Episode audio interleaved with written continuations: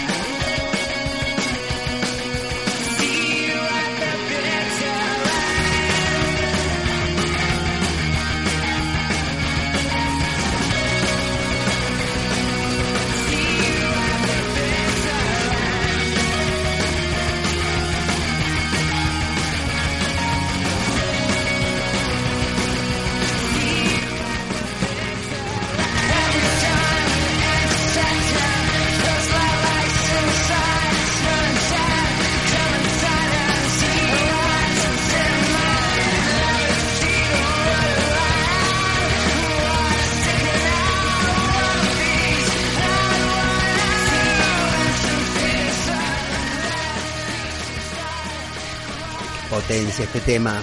Bueno, la verdad que algo sí que algo que también es un placebo es el sistema gubernamental, creo que de cualquier país.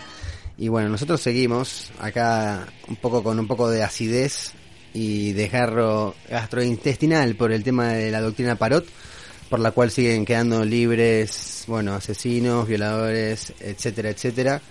Eh, dada, bueno, en fin, la mala praxis del sistema de justicia vigente y bueno, en realidad, bueno, lo que vamos a hablar ahora es de, otra cosa que no funciona muy bien en este mundo, que, en fin, que es la utilización ¿no? de los recursos que tienen los servicios de inteligencia de Estados Unidos, que siguen, en fin, metiendo la oreja este, en la Unión Europea y en Asia y en donde se les canta, ¿no? Em, está un poco alta la música de fondo, no, no sé, bueno, en fin.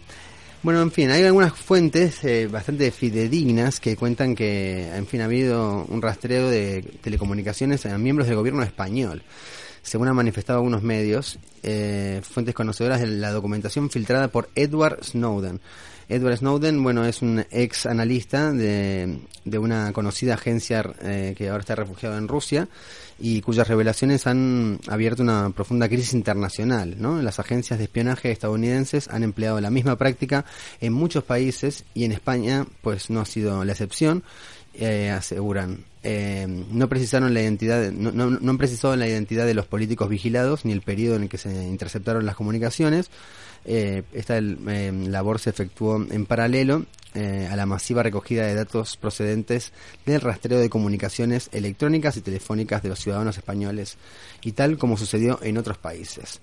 En fin, así que parece que, bueno, que incluso bueno, el gobierno español teme que hayan intervenido el teléfono de Zapatero y de Rajoy, ¿no? Eh, Martín, eh, hago con Martín, que soy el que me ha propiciado esta noticia. ¿Vos crees que hayan escuchado cosas muy importantes de Rajoy y de Zapatero? Porque yo creo que más que las medidas de la piscina de la Moncloa, no sé. No, no, no, no. Esto está relacionado directamente con cuestiones de espionaje y para averiguar futuras movidas o decisiones de los gobiernos europeos, ¿no? Aparte se dio justo en la época de la crisis más profunda de, Europa y también en lo referido a la guerra de Irak eh, y las guerras donde están metidos todos los, estadounidenses. Claro, pero una pregunta, porque Estados Unidos invade Irak y pide ayuda a España, incluso, ¿no? Hubo tropas españolas y demás.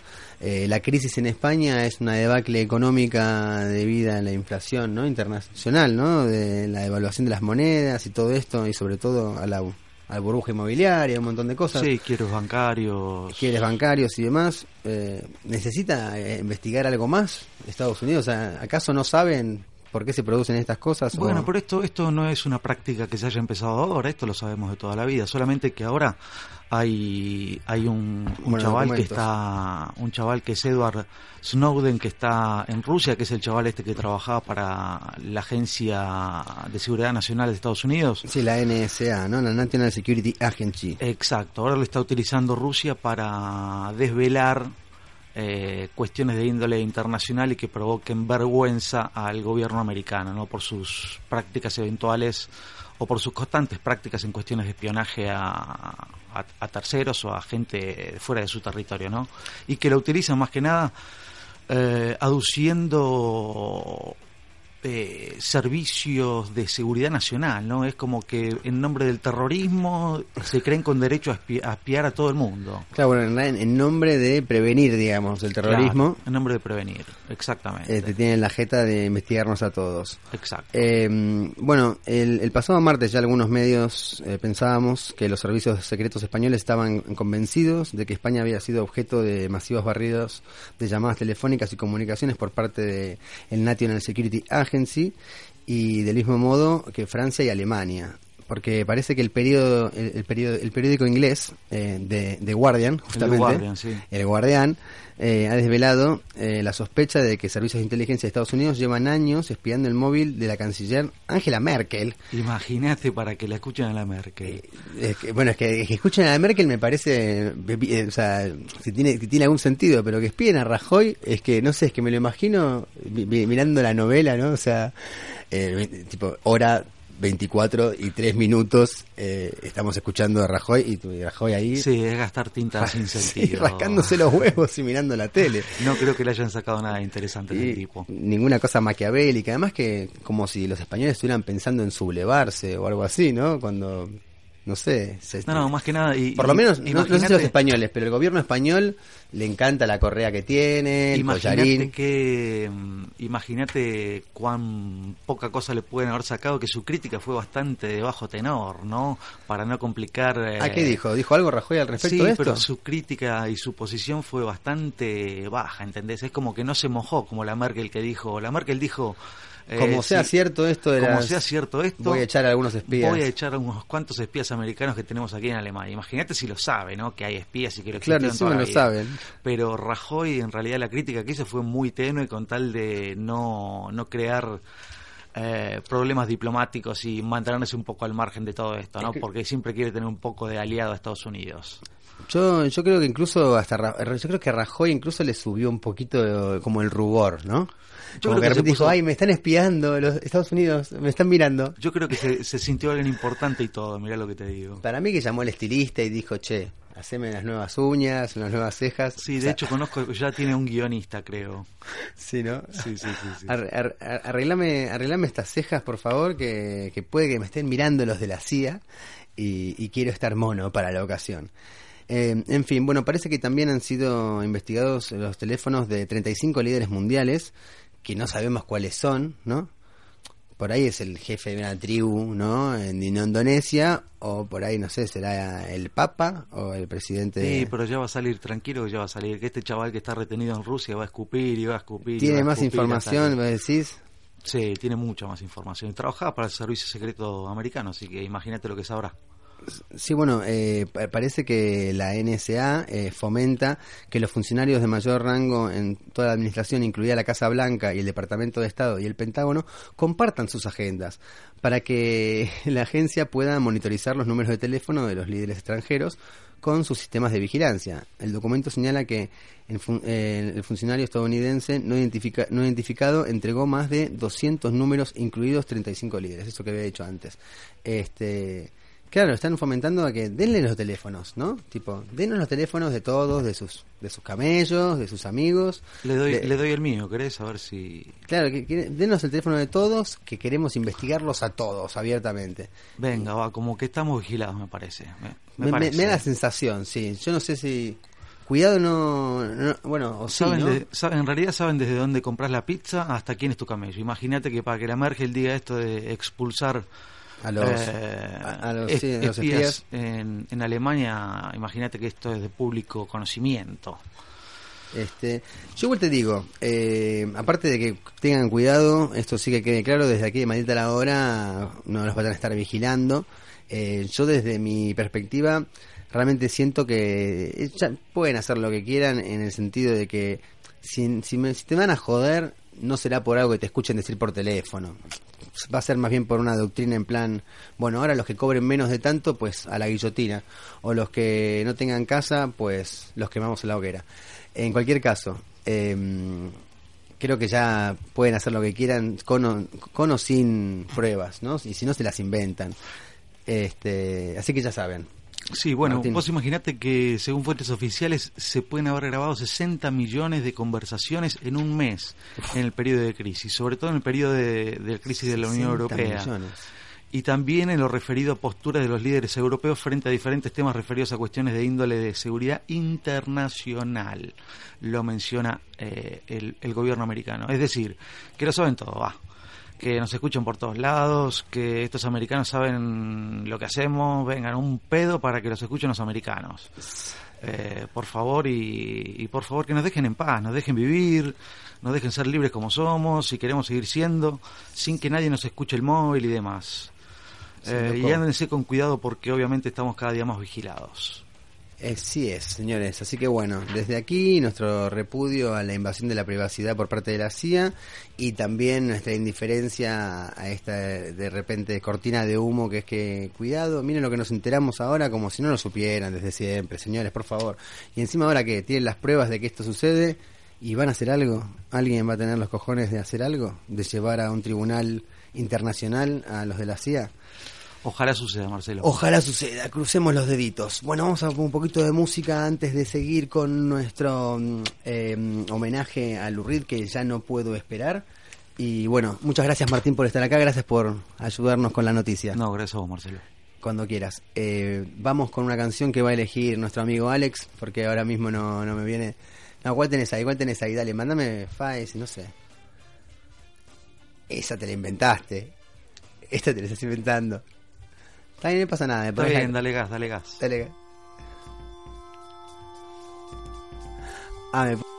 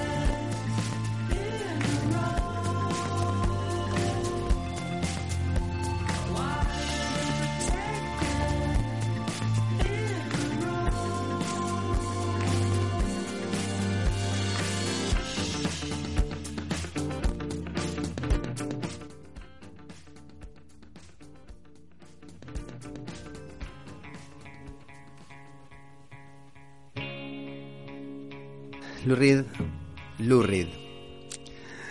Ha muerto este domingo 27 a los 71 años de edad. Y todavía no se conocen las causas de la muerte, aunque evidentemente todos tenemos nuestras sospechas. El legendario músico había sido sometido a un trasplante de hígado, ha habido muerte el pasado mes de mayo. Evidentemente ese hígado ya no daba para más y seguramente habrá resultado alguna complicación. Lewis Allen o Lou Reed nació en el Freeport de Long Island, Nueva York el 2 de marzo de 1942. Quizás era una mañana lluviosa. Desde muy joven se interesó en la música y tocó en varias bandas durante sus años de estudiante, como la banda de The Shies.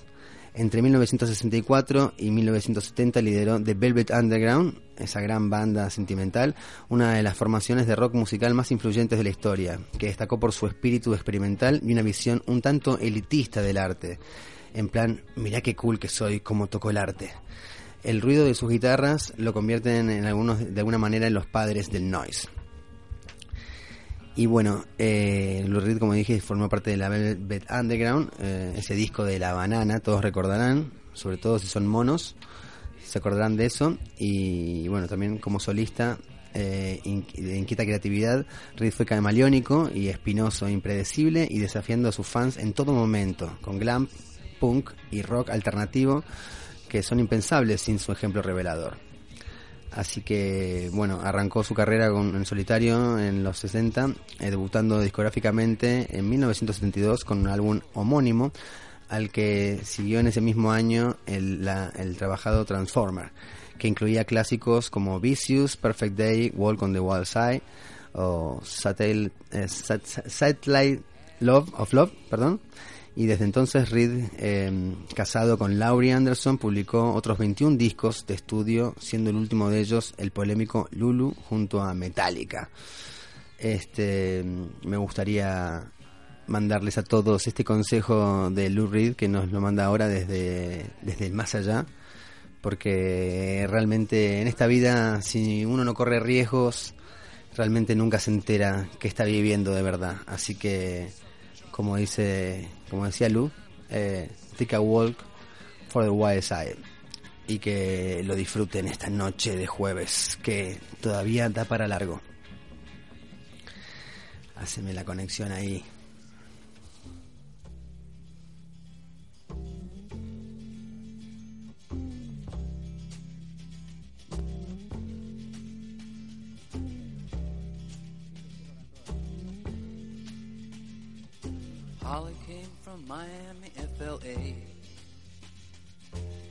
Hitchhiked away across USA.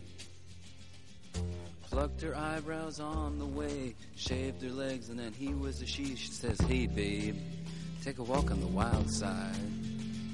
Said, Hey, honey, take a walk on the wild side.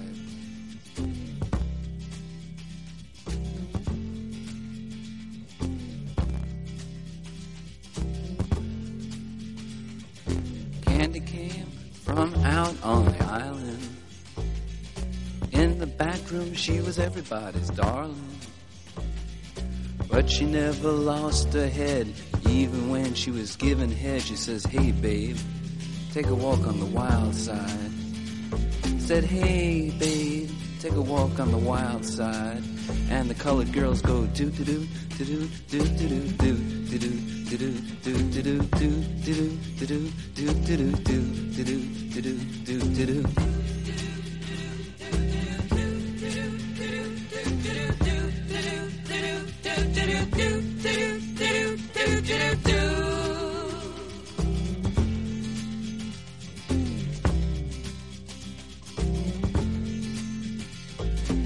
Little Joe never once gave it away. Everybody had to pay and pay. A hustle here and a hustle there. New York City is the place where the Bueno, eh, Alex, ¿nos va a dar tiempo para poner una canción de Iggy? No. Puede que sí.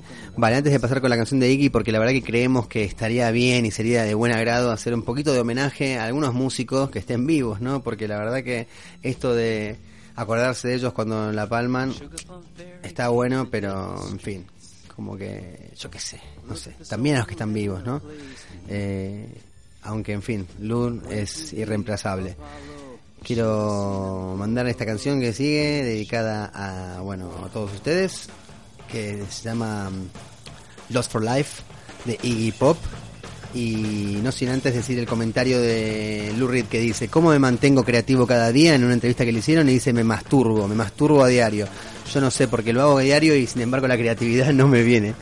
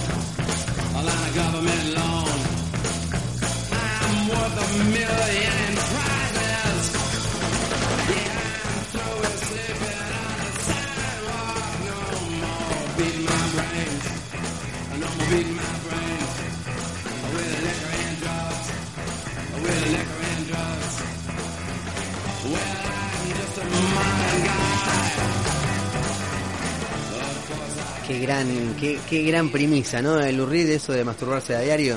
Lo digo para todos aquellos que quizás lo hacen con culpa como un servidor.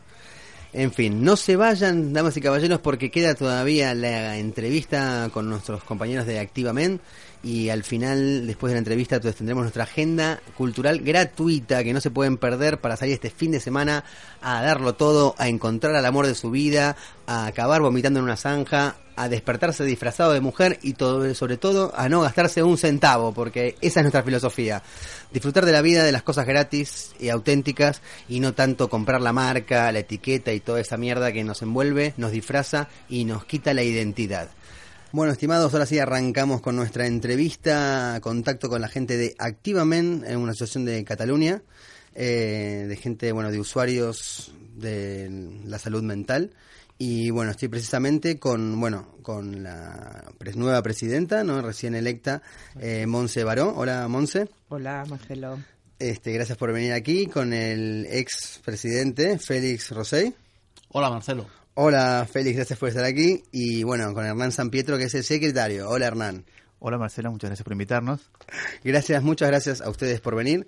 Y, y bueno, simplemente quería explicar un poco que son un, un- un grupo ¿no? de, gente que se dedica eh, a, bueno, a brindar actividades ¿no? y servicios a gente que, a usuarios de la salud mental, digamos, bueno, usuarios de digamos, servicios de salud mental y, y bueno, y, y cuyo cuyo digamos cuyo fin primordial es bueno luchar un poco contra el estigma no de, contra el estigma de la gente con trastornos mentales y demás no sé quién quiere empezar a contarnos un poco el proyecto creo que Hernán es el más suelto este, Vale. así que dale, caña Bueno, eh, nosotros somos una asociación constituida, gestionada y llevada adelante por personas que hemos sido diagnosticadas de un trastorno mental.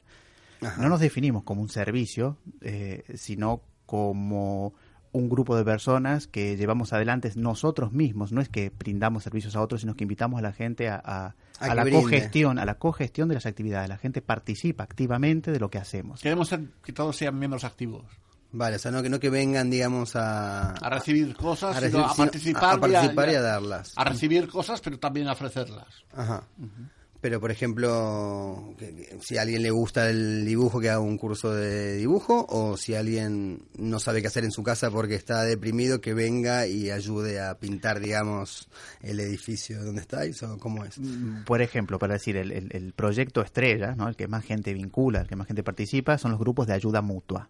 Ajá. En un grupo de ayuda mutua no hay un profesional, no es un- un- un- una terapia de grupo, sino que todo, tiene el modelo mm, similar o, o- o como referencia de cómo funciona Alcohólicos Anónimos. Todas las personas que participan de los grupos de Alcohólicos Anónimos son personas que pasaron por el problema de alcoholismo y algunos están recuperados y ayudan a los que están actualmente encontrándose intentando superar ese problema. Y en el caso nuestro, somos todas personas que participamos de los grupos de ayuda mutua, que en algún momento hemos pasado o estamos pasando por un problema de salud mental y, y, eh, podemos compartir nuestras experiencias, explicarnos qué nos ha servido cada uno, eh, bueno, poder hablar. Eh, No aconsejar, pero sí participar todos de, de- de lo nuestro y con los otros. Bueno, es de la experiencia, ¿no? Claro. Y si alguno, y si alguno, digamos, supera su trastorno mental, eh, lo- lo- ¿se, se tiene que ir? O, o algo así? No. No. No, todo lo contrario. Todo lo contrario. Debe permanecer más permanezca, para ayudar ¿no? a los otros. Para orientar, claro. Este, ¿Podrían decir cuál es, cuál fue, fue o cuál es vuestro diagnóstico? No nos, no nos definimos por los diagnósticos. Es, imagínate que tuvieses una mesa ahora, ahora mismo de, de un colectivo que defiende los derechos del colectivo LGBT y le preguntarías a la persona si es gay o es bi.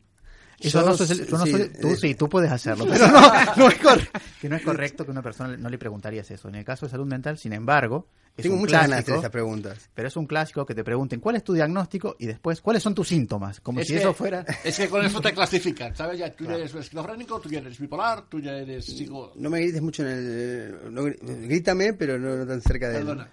eh, en- entiendo lo que dicen, pero pero una, una pregunta, o sea, ustedes están en contra del estigma, pero a la vez están a favor de, digamos, de la nominación correcta, ¿no? De, de la situación de cada persona según lo que esté atravesando y cuál sea su, Un su diagnóstico. experiencia, sí.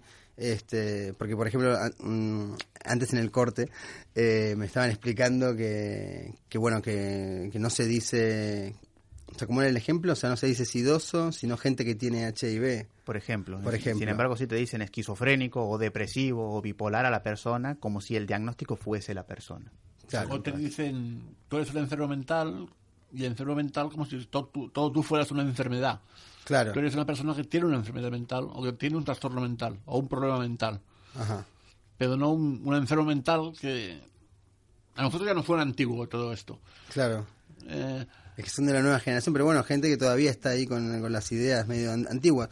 Pero no, no me termina de quedar claro entonces si no se si no se dice o está mal, o es una falta de respeto, eh, no, no entiendo el tema de hablar del diagnóstico de es cada uno. estigmatizante, más que una falta de respeto, es estigmatizante. O si sea- tratas de una persona diciéndole que es un esquizofrénico, que es un bipolar, pues ya le estás, lo estás haciendo todo él una enfermedad. Vale, eso lo entiendo. Ahora, eh, no obstante, concretamente la gente sí que tiene trastornos diagnosticados o diagnosticables o con una nominación. Un diagnóstico es una guía, una orientación para saber cómo intervenir, cómo tratar a la persona, nada Vale. más. ¿sí? Sí, sí, por decir una- un ejemplo muy simple, ¿no? La, la Monse que había tenido una bronquitis, no es una bronquítica, es una bronquitis. Y el diagnóstico sirve para seguir un tratamiento y ya está. Claro, para, tratar, Monse- para tratar los bronquios y no tratarle la, la cabeza, digamos. y o- no ha cambiado su persona porque tuvo una bronquitis. Sigue siendo la misma persona que era antes y tan diferente de cual- cualquier otra persona que haya tenido el diagnóstico de bronquitis. Eso lo entiende la gente clarísimamente cuando es una- un diagnóstico físico. Pero en el caso de salud mental, cuando recibes un diagnóstico de salud mental, parece que toda tu persona se convierte y eres un tipo específico de persona. Bueno, supongo que porque la gente tiene la idea de que alguien que tiene, digamos, mm, una, irre- una irregularidad no en el cuerpo, sino en la mente, como que es mm, muy volátil quizás, o impredecible, o... ¿Qué quiere decir que explota, que es volátil? que que- Sí, o- o que, que- que no puede estar cerca de, de la, de la estufa porque se puede inflamar. Eh, no, bueno, me refiero a, a- a eso, como que, que si que, que por más que sea, no sé, eh, una pequeña cosa en la mente, que, es, que me, me- me- me parece que la gente, pues, que piensa que, que eso, que, que- que por Eso, muy- es, eso es el estigma un poco, ¿no? y sí, un poco sí, pero es cierto que la mente domina el resto del cuerpo y que por ahí una idea, ¿no? Cuando tienes un problema de salud mental, es igual que cuando tienes fiebre. No te pasas el resto de la vida en 40 grados. Cuando tienes un brote, un episodio de depresión o una crisis de salud mental, igual que como te pasaría con algún otro problema de salud física, tiene un inicio, un desarrollo y te recuperas. No, no estás, cuando tienes un brote, no te pasas el resto de la vida brotado. Claro. Y a- te puedes recuperar. No, no estás permanentemente en una alucinación. Puedes tener sus momentos, puedes tener un- una crisis o puedes tener un episodio de depresión, pero no estás en el fondo del pozo el resto de tu vida. Y, y sin em- aparte, aparte que la gente tendría que cambiar la imagen que tiene de la salud mental, porque está comprobado que un- una cuarta parte de la población tiene o tendrá un, un, tras- un trastorno de salud mental en su vida. Y entonces, bueno, eh, tienen que cambiar la, la óptica, no pueden calificar a esa persona toda la vida porque tenga una depresión de depresivo resto de sus días. A- Ellos tienen que darse cuenta que ellos también pueden tener un trastorno depresivo. Claro, en cualquier momento. Cualquier persona puede tener un trastorno de Cualquier persona en cualquier momento. Usted lo puede estar teniendo, señora, en este momento. O señor, en su casa. Nos está escuchando, quizás le esté pasando y, y- y tenga que entender que tiene que cambiar su óptica. Sobre todo quizás para reconocer sus propias, sus propias malaltías. Em, cuénteme un poco, porque tam- eh, hacéis actividades, ¿verdad? Y, y demás. Algún- algunos ejemplos de actividades estos de grupos y demás. Para que la gente vaya, participe. Bueno, pues por ejemplo, con, junto con Radio Nicosia y con Sarau, organizamos un fórum, un cineforum, Ajá. una película al mes, donde vemos una película de, de una temática nuestra o, o relacionada y hacemos un debate después de la película.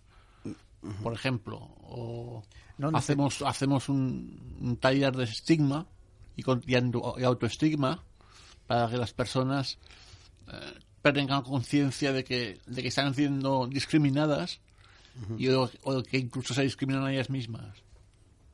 Sí, para superar, ¿no? A veces recibimos tantos prejuicios de la sociedad que los reproducimos hacia nosotros mismos y nos autolimitamos por el hecho de que hemos pasado por un problema de salud mental, como si fuera una condena para toda la vida y no te pudieras recuperar. Cuesta trabajar contra eso y es una, bueno, tenemos por ejemplo también talleres para hacerlo. Los grupos de ayuda mutua que hemos nombrado antes, eh, llevamos eh, un blog en el cual en primera persona explicamos la experiencia y, y, bueno, y hacemos difusión de, de, de qué es en realidad, más allá de lo que cuentan los medios, pasar por un por un tipo de, de- de experiencia o por otra. Tenemos una página web para tener el blog, claro, activamente.org, Ahí está, digamos, que la gente lo tenga claro, activamente.org. Cada semana hacemos una asamblea porque tenemos un funcionamiento asambleario, como todas las personas que estamos en la entidad somos personas que hemos sido diagnosticadas, no tenemos profesionales exteriores ni funcionamos así como una junta directiva que, que dirige, sino que cada, cada jueves hacemos una asamblea abierta, no solamente para los miembros, sino para cualquier persona que quiera venir y participar, porque entre, entre todos eh, gestionamos y llevamos adelante la entidad. Tenemos un, un, un- le llamamos el Spy de Debate, que es una vez al mes también, acostumbra ser el segundo o tercer viernes de cada mes, que escogemos un tema y una persona, mm, digamos, dirige como las reflexiones colectivas compartidas en, en relación a, a un tema. Y Eh, luego lo del voluntariado, Sí. ¿no? que es muy importante. Bueno, yo creo que es lo casi, no lo más, pero una de las cosas más importantes, ¿no? El poder demostrar esa normalidad que tenemos al lado de cualquiera que podamos estar aquí. ¿Entiendes? Y entonces, bueno, no ya que nos ayuden, que no, que puede ser que en su momento hayamos precisado ayuda, sino que ahora la damos. Claro. Eso creo que es un puntazo. Sí, el proyecto de voluntariado social, que, eh, y eso también es importante decirlo porque sucede mucho, ¿no? El, el tema de que muchas personas que han recibido un diagnóstico o que, mm, bueno, eh, mm, am- tienen una pensión por motivos de salud mental, como puede ser una discapacidad física, también por discapacidad de, de salud mental, hay gente que tiene una pensión, pero que sigue sintiendo la necesidad de sentirse válida y útil en la vida. Y, y nosotros tenemos un proyecto de, de- voluntariado social para, para encontrar otras entidades que necesiten voluntarios y que no importe que la persona tenga un diagnóstico y que no la discriminen, porque muchas este, otras asociaciones, ONGs, no vas, quieren, a, vas a según donde vayas no te cogen. porque tienes un diagnóstico ni de voluntario. vas- Ah, hay Vas a discriminación. tener una crisis hace o sea, tres declarada. años y tomas medicación y no te cogen. Pero ni siquiera como voluntario. Exacto. Mm. Bueno, y, la, la- y Es lo que punto. decimos, ¿no? Que uno no siempre necesita recibir, también tiene para dar, ¿no? Es, es- es romper un poco este lugar que te ponen siempre como el del carente, del que, de- del que necesita recibir, del, del paciente, del pasivo, bueno, en, en Claro, a veces uno pensaría que, que la persona que está sufriendo algún tipo de, digamos, de, de malaltía, digamos, a nivel psicológico y demás, como que lo que necesita es que le estén encima, que estén mirando lo que necesita, que, que le falta, que, que pueden es, hacer por es- él. es cierto que en algunas circunstancias necesitamos más apoyo que, los- que las otras personas. Claro, claro, pero lo que- en este caso lo que estamos diciendo es que también hay muchas oportunidades. eh, lo que más le serviría, digamos, a la persona que, que tiene este tipo de problema es eh, sentirse eh, válida y formar Útil, parte de y- útil. útil y aportar algo a, a la gente y a la sociedad y a él mismo. Claro, utilizar su, Sus sus capacidades, ¿no? Para, para aportar algo. Vale, o sea que esto es lo de, o sea que ustedes for- funcionan como plataforma, como digamos como enlace con otras agrupaciones que Sí, sí, necesitan voluntarios y, y que no tienen este, que no tienen este, este- eh, esta traba, ¿no? Esta, esta- prejuicios. estos prejuicios, ahí está, esta óptica cerrada de que, de, de que no pueden contar con gente que haya tenido algún diagnóstico. Hemos colaborado con el Casal Loy- Loyola ofreciendo voluntarios de refuerzo escolar a, a adolescentes con dificultades de aprendizaje, con riesgos de exclusión social. Tenemos compañeros trabajando en eh, colaborando en bueno en, en Casal de Avis y ayudando a la gente grande y en diferentes entidades, bueno también dentro de la misma entidad, ¿no? Colaborando con toda la parte administrativa, con diferentes tipos de ¿Hacen actividades deportivas, quizás? No. Pues no. No, eso como, no. como asociación, no. No. Luego, individualmente. Sí, claro. Bueno, obvio, obvio, ¿no? Pero no, me pero refiero... me refiero que individualmente con independencia de que tengas o no el trastorno. Bueno, ¿me tampoco entiendes? nos cerramos. Tenemos un grupo de Facebook Sí. Y de tweet y de correo que, que nos ponemos en contacto entre nosotros y convocamos actos y convocamos eventos. Y cosas- y si otras alguien- cosas y si por alguien- ahí. Y si alguien quiere irse a la montaña este fin de semana y nos lo propone, pues igual nos vamos. Vale, vale. O sea, Claro, eso es entonces- otra cosa, ¿no? Que le- normalmente en las entidades, las instituciones, ¿no? Es la institución organiza una actividad para la gente, ¿no? Y le brinda el servicio. Nosotros no tenemos este modelo. Nosotros tenemos herramientas para que cada persona que quiera hacer una actividad la proponga y se autoorganice. Ajá. ¿sí? Un ejemplo, una compañera dice, eh, ¿por qué no vamos a ver La herida, ¿no? Una película que, trata sobre el tema del trastorno límite de personalidad.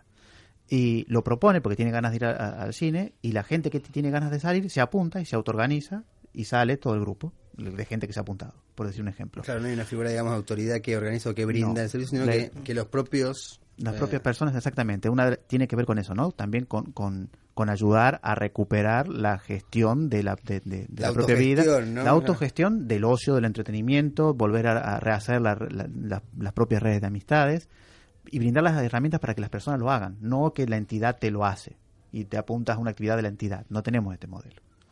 Y las herramientas son, por ejemplo, que Tenemos un grupo- or- ordenadores o espacios o qué? Ofrecemos talleres de alfabetización digital para que la gente aprenda a utilizar las herramientas informáticas que actualmente hay, como una cosa tan elemental como una lista de distribución de correo, como un grupo, en este caso secreto, que únicamente se accede por invitación siendo miembro de Facebook, en la cual uno crea un evento, pero un evento que únicamente lo conocen el resto de miembros, no, lo- Claro. no es, ¿sí? Y, por decir un ejemplo, ¿no? tiene ganas de, eh, no sé, un- quedar un domingo a la tarde, hacer un café, quien se apunta, crea el evento, dice dónde, la hora, y el que quiere se apunta y va. Vale. Y lo hace cada persona, no, no tiene que, que organizárselo la entidad. Se trata de que cada uno de nosotros sea protagonista. Claro, claro, claro, que la verdad que están eh, est- est- están aportando algo muy muy importante, ¿no? A toda esta gente porque porque claro, eh, la hasta el momento lo que se conoce es que bueno, que uno va, se atiende, se pone las manos de otro y ellos van diciendo, van sacando conclusiones y uno tiene como que seguir el caminito pautado y, y, y- y de una manera casi como que se encasilla, ¿no? En eso que dijiste antes, como Nosotros que somos, siempre... asamble- somos asamblearios. Nos- lo decidimos todo en asamblea, todo el mundo votando. O sea, una democracia real. Y lo intentamos. Ole, está haciendo falta en los tiempos que corren, la verdad que eh, el, el gobierno podría seguir un poco el ejemplo, ¿no? ¿Se imagina que pudiéramos votar todos este, contra los recortes, estas cosas? Sería sería genial. ¿Ustedes votan? ¿Van a votar? Eh, bueno, yo no, no tengo nacionalidad española, así que no tengo permiso para votar aquí. He votado siempre que he podido. Vale, ustedes sí. Yo voto. ¿Y sí, por sí. qué no? No, no sé, es que yo no- nunca creí en eso, pero bueno, quizás sea un, pre- un prejuicio, este, no sé. No, no, no, no, no, no decía porque, no, no, no, no- no decía porque quizás no tenían capacidad para votar, lo digo por si creían en eso, ¿no? Porque, o si, o, como tenéis vuestra propia, ¿no? Eh, eh, digamos, hermandad o como decirlo, grupo, y donde sí sois asamblearios y demás, eh, y ya estés trabajando, ¿no? Con vuestros ideales, quizás, o sea, desconfías un poco, ¿no? De las propuestas políticas que hay hoy en día, porque... en fin- Desconfío, pero voto. Vale, desconfío, pero voto igualmente. Vale, muy bien. Este, bueno, díganos dónde, dónde encontrarlos. Bueno, teníamos ahí la página que era activamente.org. Sí, la página web es activament.org. Si alguien quiere escribirnos un correo electrónico es activament.org. Eh, teléfono 633-271472. Y si quieren venir a visitarnos, estamos en, en la calle Rocafort, 242 bis, tercero B. 242 bis, no vayan al lado que es otro edificio. Que es otro edificio. De. Barcelona. Estamos en Barcelona, sí, eh, eh, cerca de la parada de metro en Tensa, salida por la calle Rocafort. Y por supuesto invitan a todo el mundo, ¿no? A quien crea que tenga un problema o no de, Sí, sí, de claro. salud Cualquier mental. persona que tenga o que haya tenido un problema de salud mental será bienvenido. Sí, sí. Vale, o- o- Y Y si si, no tiene un alguno, y si alguno no lo ha tenido y quiere venir, también será bienvenido. Claro. Es que no sé, es que, es que a veces uno piensa que está al borde de tenerlo, no sé, o que lo está teniendo, o se está, o se está haciendo la cabeza y por ahí necesita que alguien le diga, no, tomate una aspirina, tranquilo. Esos pensamientos los estás amasando vos en tu cabeza. tenemos gente que viene con nosotros a las asambleas, por ejemplo, y que no ha tenido nunca un trastorno de salud mental. Sí, sí, las asambleas son abiertas, no hace falta haber recibido una etiqueta eh, oficial de la psiquiatría para poder participar, claro. Vale, vale. Bueno, los voy a, los voy a ir a visitar, a ver si me, si, si me, si me ayudan a volverme a hacer sentir útil y a reencaminarme y, y a reorganizarme y sobre todo también un poco esto de cómo era alfa- alfabetización digital, Sí, Sí. tenemos diferentes tipos de talleres de alfabetización digital. porque ya también sería hora de que, de, de que, de, de que haga las paces con esto de, de la modernidad electrónica y demás. Este, no me quiero dejar nada, no sé si faltaba alguna algún otro evento. Bueno, el próximo viernes van a hacer el cine. Bueno, el próximo viernes no, fue perdón. el, el día eh, 29 de... vale, sí, el fue el 29, pasado. sí, fue el pasado mes. El, próximo Cineforos es el 29 de noviembre. Este, Si alguien nos quiere venir a visitar eso, tenemos un grupo de ayuda mutua que funciona los lunes de 6 a 8, otro grupo de ayuda mutua que funciona los martes de 6 a 8. Los miércoles hay lo que se llama el pun de trubada. Dicen que hacen pastizoterapia, se comen un pastel cada miércoles, pasan la tarde. se bueno, Ajá. es para la gente que tiene ganas de encontrarse, de pasar un, un buen rato, divertirse y no hablar de salud mental. Porque Vale. los, los grupos de ayuda mutua se habla de salud mental. Eh, los jueves eh, hay la asamblea abierta, el último viernes de cada mes el cineforum, el segundo o tercer viernes hay un espacio de debate, donde tiene un espacio de debate donde se, se trata un tema específico que tiene que ver con, con el colectivo. Eh, y después todas las actividades espontáneas o que en algún claro, momento todo lo que va eh, surgiendo, ¿no? Porque, claro, cada integrante propone cosas nuevas, organiza cosas nuevas, Sí, sí. entonces O esto mismo que hacemos ahora. de repente venir a difundir. ¿Quedan, ¿Quedan dos minutos o un minuto? ¿Puedo decir Sí, por supuesto, Monse. Vale. Mira, yo quería decir a los oyentes que sobre todo es muy importante que, antes se lo comentaba a mis compañeros, ¿no? El sustituir el ser por el tengo. Es decir, yo soy esquizofrénico, soy bipolar, no, yo tengo una enfermedad, tengo esquizofrenia y soy rubia, soy alta, soy guapa, soy simpática, soy inteligente. Y cuando tengo un trastorno me chulea un poco, voy, acudo a las eh, instancias médicas y vuelvo a ser simpática, encantadora, que hablo mal el inglés, que eso es algo que me gustaría que la gente lo tuviera muy claro. Creo que el ejemplo es muy gráfico y que todo el mundo lo puede sentir. Lo puede interiorizar, ¿no? Sí. Ahí frente al ser y el tener. No, que no, no nos olvidemos de que todo lo que sea un trastorno y demás es algo que pues, pasajero y que no es no forma parte de nuestra identidad, ¿no? Exactamente. Sino que, que, en fin, que lo estamos viviendo. Así que ya sabéis, queridos oyentes de Maldita la Hora, no estigmaticen a nadie y sobre todo recuerden que, que nada, que uno de cada cuatro o tuvo o tendrá o lo está teniendo un problema psicológico, así que abran un poco los ojos y el corazón y sobre todo eh, abran la mente para aprender cosas nuevas.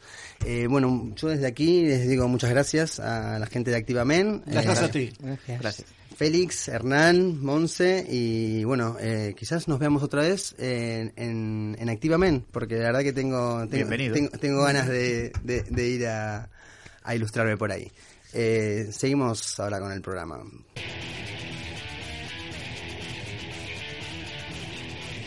Y ahora sí damos paso a nuestra agenda cultural para este fin de semana, para todos aquellos que estarán ahí chupándose el dedo, mirando un programa de televisión cualquiera, o bien en una barra de un bar tomándose un carajillo descafeinado en solitario, o bien para esos que salieron de la universidad y les agarró un poco la lluvia y se fueron caminando a casa pensando que no sabían qué hacer. Recuerden que hoy es jueves y que ya arranca con todo el fin de semana y que por cero euros pueden acercarse a una serie de eventos que no pueden dejar pasar por alto. Eh, estoy aquí con mi compañero corresponsal Alex Girbau. Hola Alex, Buenas noches, Marcelo, ¿qué tal? Contame un poco qué se puede hacer este fin de semana. Muchas cosas podemos hacer. Entonces, este decímelo todo a toda pastilla. Toda, toda pastilla. Por ejemplo, este viernes, para empezar, podemos ir a ver a Nerd Ensemble. Este viernes 1 de noviembre a las 9 y media. Eh, un grupillo de electrónica y experimental en el ACE Arco de la Virgen. Gratis, obviamente.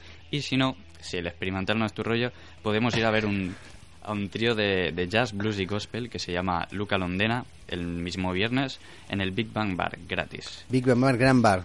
Sí, muy grande. Pasamos al sábado y si ni el jazz ni la electrónica te molan, pues un poco de pop, que pop rock, que sé que te gusta a ti. Julieta 21, seguro que seguro que Uy, Julieta 21. seguro que es guapa, Julieta. Sí, la verdad que sí. Y 21 es un buen nombre, hay un buen número, me gusta. Bueno, en el FNAC Si, diagonal. si es Mar. la edad, me quedo con Julieta. Un poco grande, hay un poco pequeña para ti. Bueno, es igual. El este sábado en el FNAC Diagonal Mar a, a las 7 de la tarde. Y si no, eh, podemos ir a... Bueno, siempre es, si no podemos ir a una cosa, podemos ir a la otra, pero O todas por esto, o todas, sí, claro, claro, o claro. consecutivas. consecutivas también. Pues mira, cuando acabes de ver a Julieta 21 puedes ir al Rai Art, que es como un teatro donde hay ah, de jungis, que es como, bueno, hacen improvisación de De teatro. chunguis que no son de danza. chunguis. No, no, de jungis con J de jamón. Vale. Este, este sábado a las 9 en. Es que estoy queriendo meterle el micrófono en la boca, no, no, no piensen mal. Pero es que lo tiene mal direccionado. y encima que habla bajito, siempre intenten meterme cosas. siempre intento meterle el micrófono. Bueno, ¿Qué más?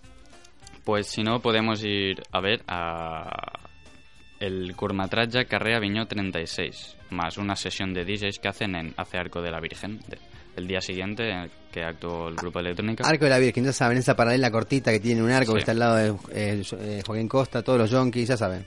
A las diez y media este sábado. Y pasada la fiesta, el domingo más de tranquis, en el Rayart que comenté antes, se hace un mercat solidari de Sagonama. Eh, marcat para Emergency se llama, a las 4 de la tarde. Gratis, Ajá. como no. Ole. Y si no, si eres más poeta o quieres lle- llegarte a tu chica que es moderna y tal, O sea, si eres poeta o quieres llevar a tu chica que es moderna, a ver qué vas a decir. hacen un recital de poesía contemporánea del próximo Orient en el Oliogabal. Este- En el Leogabal, sí, sí, sí. que teatro y danza y estas cosas. Bueno, es gratis como todo lo que hacemos aquí. ¿Pero es música moderna? Digo, ¿música es poesía moderna o qué? Porque Es la poesía es un poco... contemporánea. Retro, más que moderna. Contemporánea. Porque yo sí tengo una novia muy moderna y Pero- la llevo a ver poesía, por ahí se No, aburre. pero a las novias modernas le va el rollo poesía, el indie y Ah, el cine francés en blanco y negro, estas cosas, tío, ¿no? Vale, decís Las gafas. vale, ya- moderna, de sofisticada. No. Sí, de modernita, de- de... retro, pero que le va el rollo poeta y tal. Los poetas siempre ligan, sí. Y si, si tocas la guitarra y encima letra de poeta... Es cierto, Vale. es cierto. Bueno, ¿Queda algo más en la galera? bueno, si quieres también el, en el Big Bang Bar el domingo hacen actúa David Sam Trio, un trío de rock, blues y funk rock pop a las 11 en el Big Jam Bar. Big Bang Bar, perdón. El Big Bang, el origen de todo el universo. Me encantó. Vale, pues... Bueno, muchas gracias Alex. A Este, por favor, mandate para allá Nos y- vamos. Y, enseguida te, te mando alguna señal. Bueno, muchas gracias por habernos... eh, no, no, chau Alex. Se me queda mirando. Bueno, damas y caballeros, estamos llegando ya al final de este programa, pero bueno, no se olviden que el próximo jueves a las 21 horas estaremos aquí en nuestro dial 106.9 de Radio Canal Barcelona. Si queréis escribirnos, contactar con nosotros a maldita la hora 106.9 arroba gmail.com o por favor en nuestro Facebook de maldita la hora simplemente no se lo pierdan es nuestra forma de contacto para que den a conocer sus ideas y hagan escuchar su voz nos despedimos hasta la semana que viene. Espero que hayan disfrutado del programa. Muchas gracias por escucharnos. Y hasta la semana que viene. Soy el perro negro. Adiós